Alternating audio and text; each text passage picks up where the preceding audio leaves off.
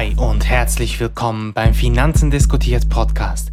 Dein Podcast mit differenzierten Sichtweisen, persönlichen Finanztipps und den aktuellsten Wirtschaftsnews.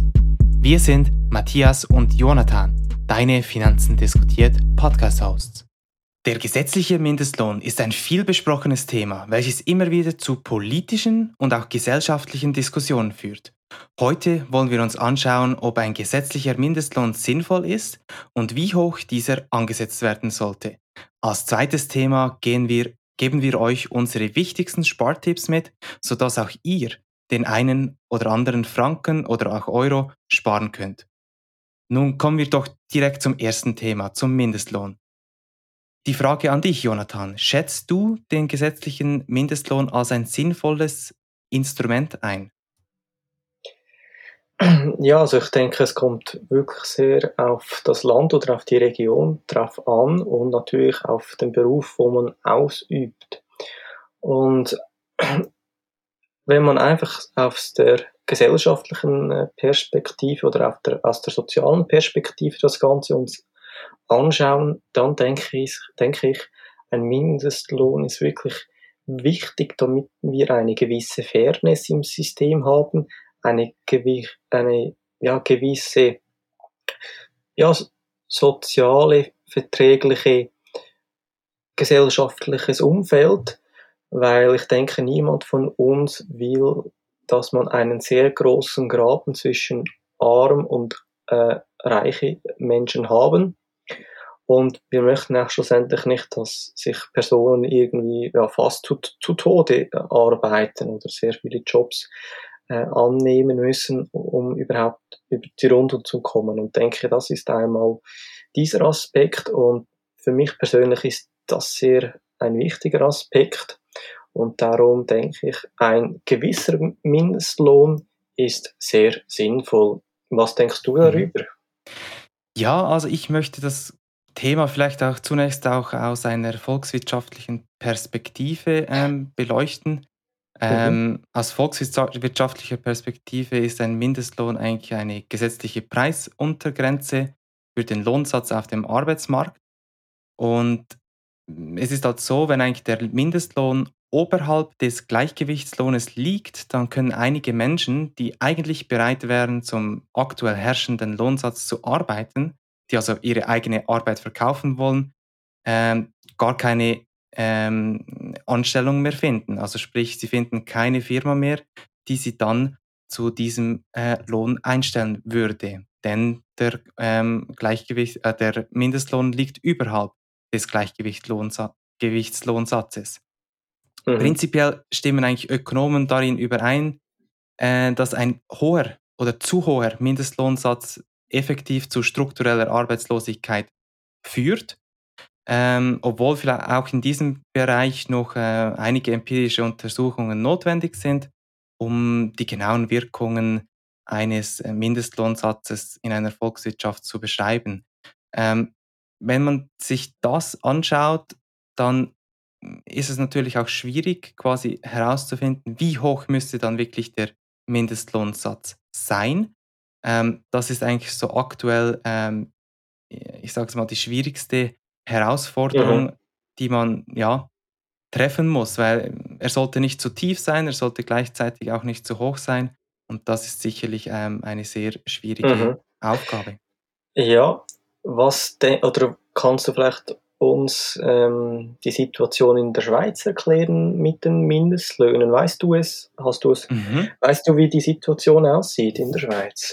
Ja, also aktuell ist es so, dass bisher eigentlich in fünf Kantonen ein gesetzlicher Mindestlohn vereinbart wurde. Das ist in Neuenburg, im Kanton Jura, in Genf, in Basel-Stadt und im Kanton Tessin. Und mhm. der Kanton Neuenburg hat eigentlich im Sommer 2017 als erster Kanton den gesetzlichen Mindestlohn oder den kantonalen Mindestlohn eingeführt.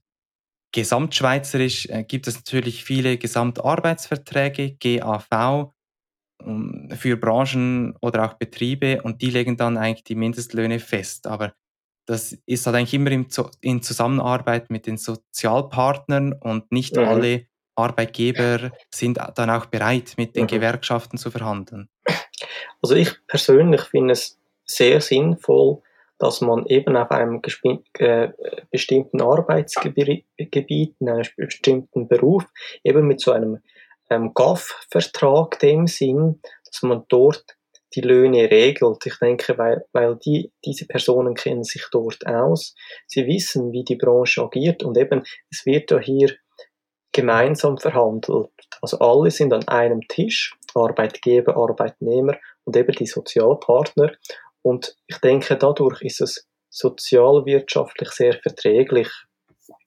Weißt du, mhm. wieso die Löhne, Mindestlöhne im, im Ausland sind, sage ich mal, Europa oder so? Hast du da etwas? Ja, also ich hätte jetzt hier die Vergleichszahlen von Deutschland. Aktuell ähm, liegt der, oder es steigt sogar der gesetzliche Mindestlohn zum 1. Juli. Also es ist schon mhm. hinter uns 2021 von 9,50 Euro auf 9,60 Euro.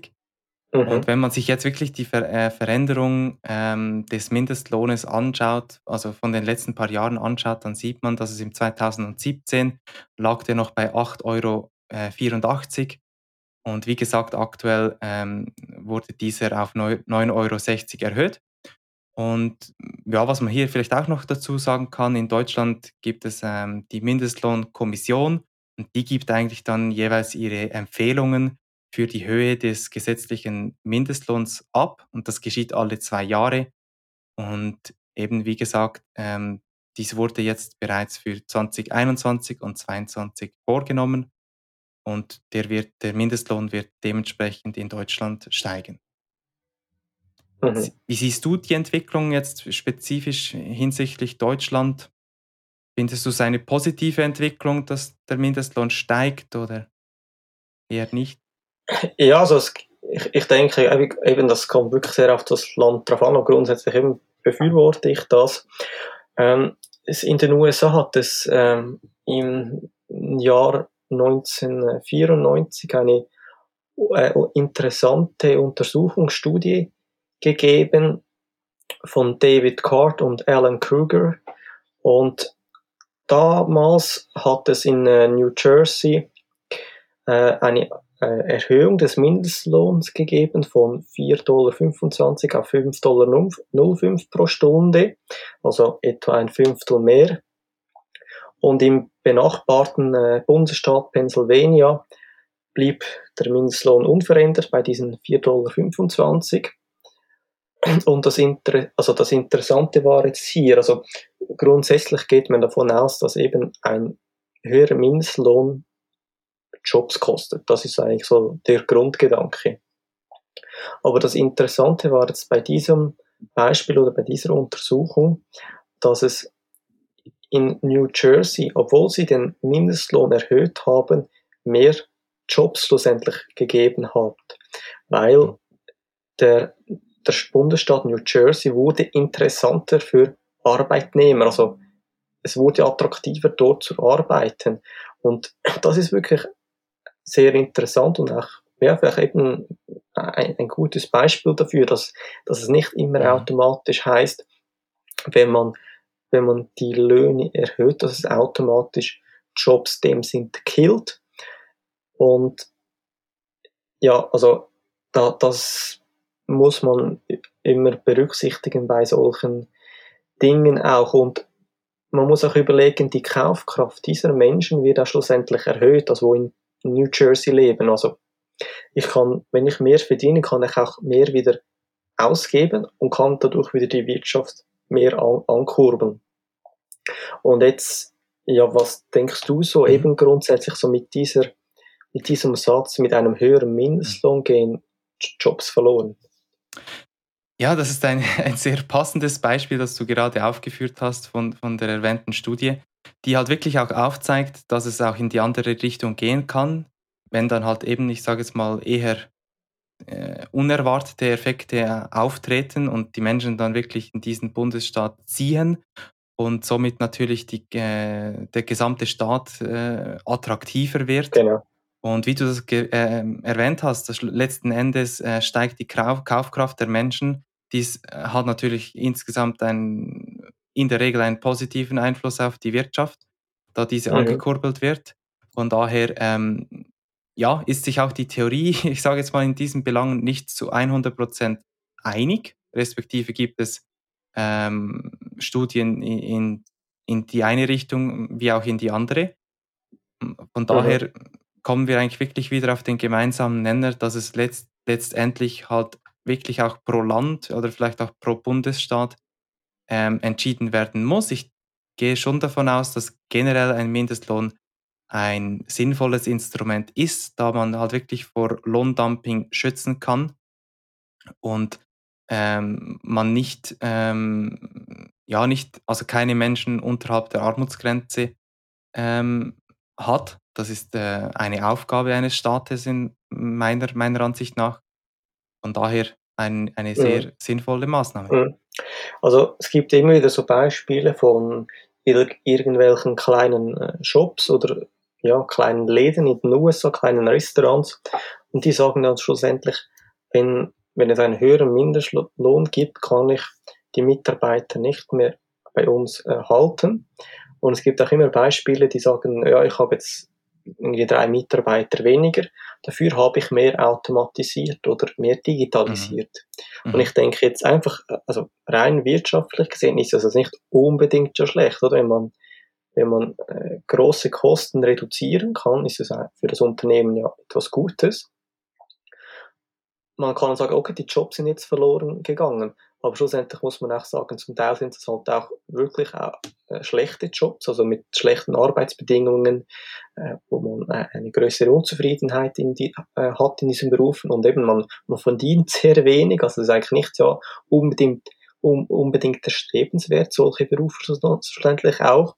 Und ich denke, als Staat oder als Land muss man die Aufgabe haben, die Leute ja, höher zu bilden, dass diese Personen Jobs annehmen und ausführen können, wo ja, mehr Skills gebraucht werden. Also wenn jemand irgendwie eben im, im Café arbeitet, dass man diese Person dann bringt, sich weiterzubilden und dann Jobs anzunehmen, die höher sind, also die automatisch einen höheren Lohn zahlen. Und ich denke, in diese Richtung muss man gehen. Ich denke auch immer an die Schweiz zum Beispiel. Also wir haben sehr hohe Löhne, aber wenn wir äh, die Arbeitslosigkeit hier in der Schweiz anschauen, ist die sehr tief im Vergleich zu anderen Ländern, also zum Beispiel zu Portugal und Spanien, obwohl diese sehr tiefe Löhne haben. Und in der Schweiz ist es auch so, ähm, dass zum Beispiel beim äh, Franken-Euro-Kursaufhebung oder bei dieser Schockwelle hat man immer gesagt, Jobs gehen verloren dadurch, weil man diesen Mindestkurs nicht, mal, nicht mehr hat und die Schweiz nicht mehr konkurrenzfähig bleiben wird. Und man hat herausgefunden, dass Jobs verloren gingen, aber das waren vor allem niedrig bezahlende Jobs, also mit, mit wenig Gehalt, also eher Low-Class-Berufe oder halt einfachere Berufe. Dafür sind halt viele Berufe entstanden, wo man mehr Skills braucht, also höher qualifizierte Berufe. Und ich denke mhm. eben, das gleicht sich auch wieder aus und es ist ja wirklich ein, ein schwieriges Thema, wo man ja fast Wirtschaftsökonom oder Professor sein muss, um diese Frage äh, ja, vernünftig äh, zu beantworten zu können, mhm. denke ich. Mhm. Ja, wo, worauf ich vielleicht noch kurz eingehen möchte, ist wirklich ähm, ein, ein sehr spannender Index, der nennt sich KITES-Index, also geschrieben K-A-I-T-Z. Und dieser Index gibt ähm, letzten Endes äh, eigentlich das Verhältnis zwischen dem Mindestlohn und dem durchschnittlichen Bruttomonatsverdienst bei einer Vollzeitbeschäftigung an. Also sprich, läge dieser KITES-Index bei 100 Prozent, dann würde in diesem Gebiet durchschnittlich genau der Mindestlohn verdient werden. Und ähm, das ist eigentlich wirklich ein Maß der Betroffenheit des Mindestlohns. Und anhand dieses Indexes kann man eben sehr gut erkennen, ähm, jetzt landesweit oder, oder Bundesstaaten oder auch kantonsweit, ähm, inwiefern in, diesem, äh, in dieser Region halt eben ähm, äh, ja, der Mindestlohn, die Menschen von einem Mindestlohn betroffen sind. Wenn man sich das Ganze jetzt für Deutschland anschaut, dann sieht man wirklich, dass im Osten der Keizindex zwischen ca. 42 bis 65 Prozent liegt, wobei er im Westen bei 31 bis 56 Prozent liegt. Mhm. Wir werden euch äh, bei den Show Notes habt ihr äh, unten auch noch einen Link ähm, eingebunden. Dort könnt ihr draufklicken und dann seht ihr wirklich pro Bundesstaat, wie hoch der Keizindex ist. Und das ist wirklich noch spannend, dass man auch eigentlich bei der Höhe des Mindestlohns nach der Arbeitsmarktregion dennoch im Jahre 2018, also die Statistik ist vom Jahre 2018, immer noch eine Trennung von Westen und Osten erkennen kann. Ähm, mhm. Von daher ähm, ist es wirklich ein, ein äh, sehr geeignetes Instrument. Mhm, ja, das ist sicher sehr interessant. Ja, also und ähm, ja, wenn man jetzt wirklich einen Mindestlohn jetzt bekommt, sage ich mal, also wenn man eine Anstellung hat und nur den Mindestlohn bekommt, das gibt es entweder zwei Möglichkeiten, oder den Lohn zu erhöhen. Also entweder man, man wechselt die Stelle und geht äh, zu einer Firma, wo besser bezahlt, man bildet sich weiter oder man spart eben Geld. Also das sind so die, die Möglichkeiten, wo man hat dem Sinn. Und äh, das ist auch unser nächstes Thema, also wie Geld sparen, also ja, welche Möglichkeiten gibt es. Und ähm, ja, ich weiß nicht, Matthias, was mhm. hast du so für Spartipps für uns? Ja, also ich persönlich würde da ersten, erstmals ähm, beim Einkaufs, also beim Einkaufen beginnen. Ähm, mhm. Sprich, man geht halt oft auch ähm, in den Supermarkt und kauft sich, ohne groß zu überlegen, irgendwelche Lebensmittel, die man eigentlich gar nicht braucht. Und deswegen finde ich es sinnvoll, wenn man wirklich sich einen Einkaufszettel ähm, vor dem Einkauf vorbereitet und dann wirklich nur diejenigen Artikel kauft, die man effektiv benötigt. Und mm, noch ein kleiner Zusatz, man sollte natürlich nie hungrig kaufen gehen, weil man dann in der Regel eher zu viel kauft als zu wenig. Mhm. Ist auch nicht gut für den Bauch, oder? genau, quasi, ja. Was sind denn deine, deine Tipps, Jonathan? Ja, also bei mir ist, also für mich persönlich und generell habe ich das Gefühl, dass halt solche, eben solche Einkaufszettel, Budgetplanung und so weiter, ähm, ich, ich denke, die meisten Personen tun das eher nicht. Also sie sind zu faul oder ja, ihnen ist, ist der Aufwand zu groß, das zu tun. Und darum denke ich, dass man eine Automatisierung aufstellen muss. Also man macht das einmal und dann läuft dies automatisch dem Sinn. Und ich denke, die, die einfachste Variante ist wirklich einfach mit einem Sparkonto dem Sinn, dass man, also man hat ein, ein Lohnkonto dem Sinn und ein Zahlungskonto, das ist so verknüpft, sage ich mal, und nur ein Sparkonto. Und von diesem Lohnkonto transferiert man dann einfach automatisch immer einen gewissen Betrag. Mhm. Und ich denke, das ist die beste Variante und wenn man auch solche Bücher äh, sich liest von äh, David Bach zum Beispiel oder von Dave Ramsey, ähm, da kommt eigentlich immer der Begriff Pay, of, äh, pay äh, yourself first. Also eben, dass man sich selber zuerst etwas auszahlt oder spart dem Sinn, bevor man überhaupt etwas anderes ausgibt. Das ist eigentlich so ein Grundgedanke, wo, wo man ja einführen sollte, äh, sollte, wenn man wirklich einfach und automatisch das Ganze machen möchte. Aber eigentlich mhm. der, der erste Tipp, wo ich habe, äh, hört sich ein wenig äh, dumm an, aber die erste Überlegung ist einfach schlussendlich eine äh, kein Geld auszugeben. Also das ist das, das Dümmste, was es sozusagen gibt. Aber einfach, wenn ich, wenn ich die Überlegung mache, brauche ich das wirklich jetzt in diesem Moment oder muss ich, muss ich das wirklich machen? Äh, da, da kann man eigentlich direkt sparen. Also wenn man in, in einem Kleiderladen ist, kann man diese Überlegung direkt machen, brauche ich das wirklich jetzt oder nicht? Und das ist eigentlich die einfachste Sparvariante. Nachher kann man dann schon noch irgendwelche eben Vergleichswebseiten und so weiter anschauen, oder? Mit, wenn man einen Fernseher kauft, wo kommt, bekommt man das noch günstiger? Aber eben die, die Grundvoraussetzung oder das groß, größte Sparpotenzial ist eigentlich, wenn man, es gar, wenn man es gar nicht kauft, oder? Der zweite, ja, hast du eine Ergänzung? Nein, absolut. Also das ähm, ist natürlich, wie du erwähnt hast, der erste Schritt ist, äh, sich zu überlegen, muss ich für diesen Artikel überhaupt Geld ausgeben? Brauche ich den Artikel überhaupt? Und wenn man natürlich ähm, eben in einem Kleidergeschäft äh, sich aufhaltet, äh, sollte man sich vielleicht ja wirklich zunächst fragen, habe ich noch genug Kleider im, im, in der Garderobe genau. oder nicht? Oder, Von daher äh, kann ich dir da absolut zustimmen. Genau, oder, oder brauche ich einen neuen äh, Fernseher oder so, genau. Der, der, der genau. zweite, der, ein zweiter Punkt, wo ich habe, ist der Latte-Faktor, der Factor. Und da geht es eigentlich grundsätzlich darum, die täglichen Ausgaben, wo man hat, dass man diese analysiert. Mit dem Latte-Faktor ist eigentlich zuerst gemeint, etwas, also zum Beispiel wenn man bei jedem Tag zu Starbucks geht, dass man hier eigentlich relativ viel Geld für einen Kaffee in einem Pappbecher ausgibt, wo man eigentlich zu Hause viel günstiger machen könnte. Also es ist wirklich ein halt Logo drauf von Starbucks, ein, ja, ein cooles Gefühl, wenn man da reingeht vielleicht, aber den Preis, wo man halt schlussendlich zahlt für diesen Kaffee, ist dann schon enorm auch. Und das Gleiche kann man nicht nur für Kaffee nehmen in einem Pappbecher, sondern auch für Wasser, abgefülltes Wasser, für, für, für Rauchen oder einfach für, für irgendwelche Sandwiches und so weiter.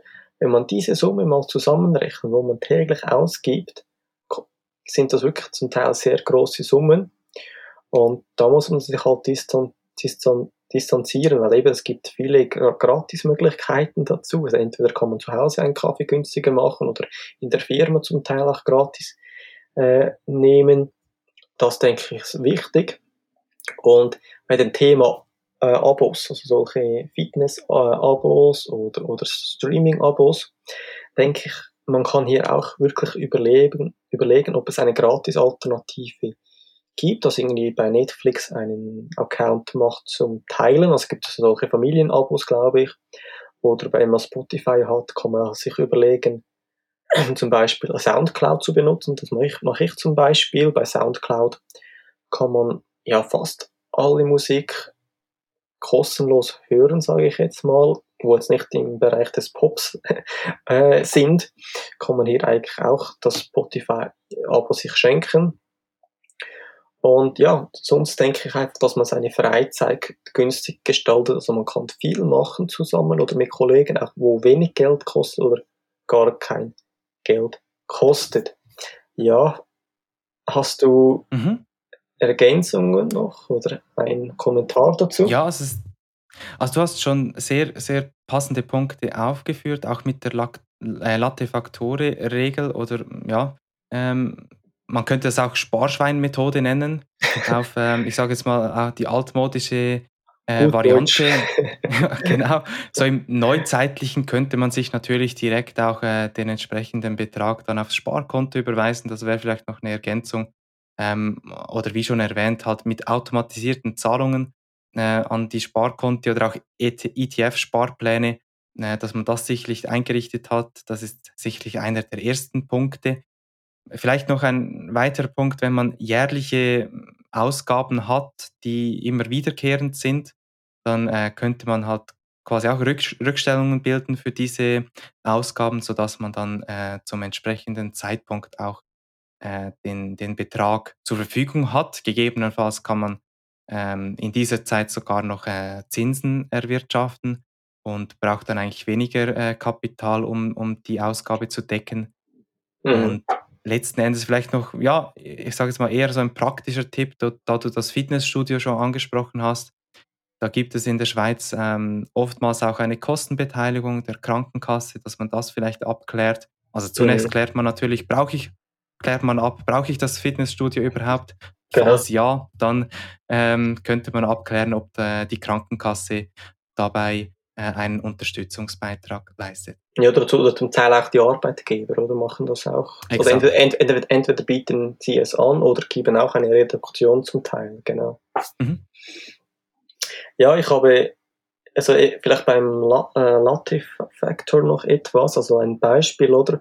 Wenn wir, also in der Schweiz sind wir jetzt bei den Preisen, jeden Tag zu Starbucks gehen, so einen fancy Kaffee nehmen für sieben Franken. Ähm, ja, jeden Tag, wo wir arbeiten, sind das im Monat 140 Franken auf das Jahr gerechnet 1680 Franken. Also wenn man täglich einen Kaffee geht, na klar hat, hat man dann noch Ferien und so weiter. Ähm, aber wenn man das zum Beispiel dann auf 20 Jahre rechnet, wenn man das wirklich jeden Tag sieben, also jeden Arbeitstag sieben Franken ausgibt, ist man dann auf 33.600 Franken, wo man halt dies ausgibt für Kaffee in einem Pappbecher. Also das muss man schon äh, bewusst sein. Ähm, äh, zwei Punkte, wo ich noch äh, aufgeschrieben habe, ist natürlich einfach die, also kommt ganz auf das Alter, Wohnort und so weiter drauf an. Wenn man in der Stadt lebt, kann man auf das Auto verzichten. Man kann in einer WG wohnen, günstig essen, selber kochen und so weiter. Oder ähm, was ich noch aufgeschrieben habe, ich denke, es ist auch noch cool, wenn man das wirklich so eine Spar-Challenge macht, dass man wirklich ein Monat oder zwei Monate wirklich sich alles aufschreibt, dem Sinn, und so viel wie möglich spart und ja, dass man merkt, wie viel man sparen kann und ja, wo man Geld ausgibt und ja, das, das denke ich sicher noch mhm. spannend für jeder selber mhm. und ich denke aber, es ist auch wichtig, dass man auch dann nicht überall spart, also eben zum Bereich Gesundheit, Ernährung, Qualität der Produkte. Wenn ich ein Produkt kaufe, wo dann sehr schlecht ist und ich muss nach einem Monat wieder ein neues Produkt kaufen, ist auch nicht so ganz sinnvoll. Also ich denke, da muss man eine gute Abwägung dann machen. Also nicht, nicht nur sparen, sondern auch, sag mal, auf die Gesundheit und Qualität achten. Mhm.